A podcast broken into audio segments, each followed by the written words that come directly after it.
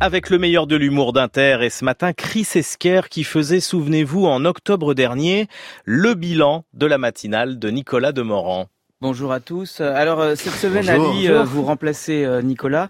C'est une bonne chose parce qu'il commençait à fatiguer un peu. Un point sur la route. Bonjour Laura Lavenne. Bonjour Nicolas, bonjour à tous. Un cambriolage, Laura, sur l'autoroute A9. Un carambolage, oui, il va falloir être... Eh oui, c'est dur la matinale. Repose-toi bien Nicolas et reviens-nous vite. J'imagine que tu nous écoutes actuellement en pyjama. Peut-être que pour être mieux reposé, tu devrais te coucher la veille, non pas à 20h, mais à 16h. Peut-être. L'autre jour, dans la matinale, on a reçu euh, Xavier Bertrand, président de la région Hauts-de-France, et il a dit une phrase deux fois d'affilée. On réécoute. Attendez, et l'Europe, c'est, pas, pas le menu à la carte, hein? C'est pas le menu à la carte, hein? Alors, vous m'avez posé la question. En français, peut-on répéter une phrase? Peut-on répéter une phrase? Eh bien, la réponse est oui. La réponse est oui.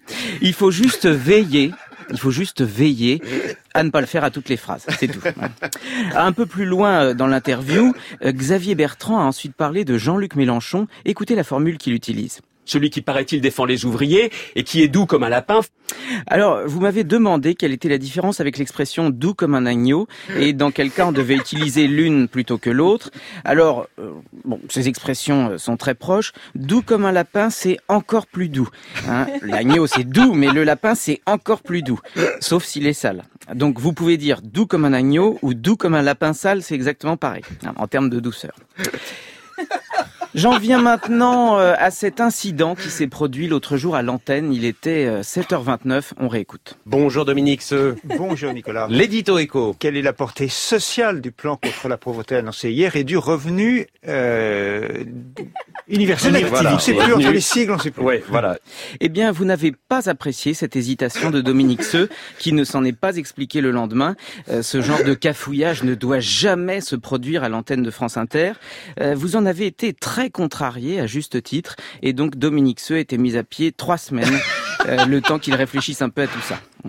Voilà pour notre euh, tambouille interne. Euh, côté actu, euh, rien de spécial cette semaine. Le... Alors si ça vous a peut-être échappé, mardi soir, France 2 proposait une grande soirée hommage à Johnny Hallyday et plusieurs milliers de spectateurs et de lecteurs du Parisien étaient appelés à voter pour faire un classement des 51 plus grands moments de la carrière de Johnny, qu'il s'agisse de sa tournée avec les vieilles canailles, de son concert à la Tour Eiffel en 2000 ou d'autres moments moins connus comme son entrée sur scène au Parc des Princes en juin 93. Il avait traversé tout le public.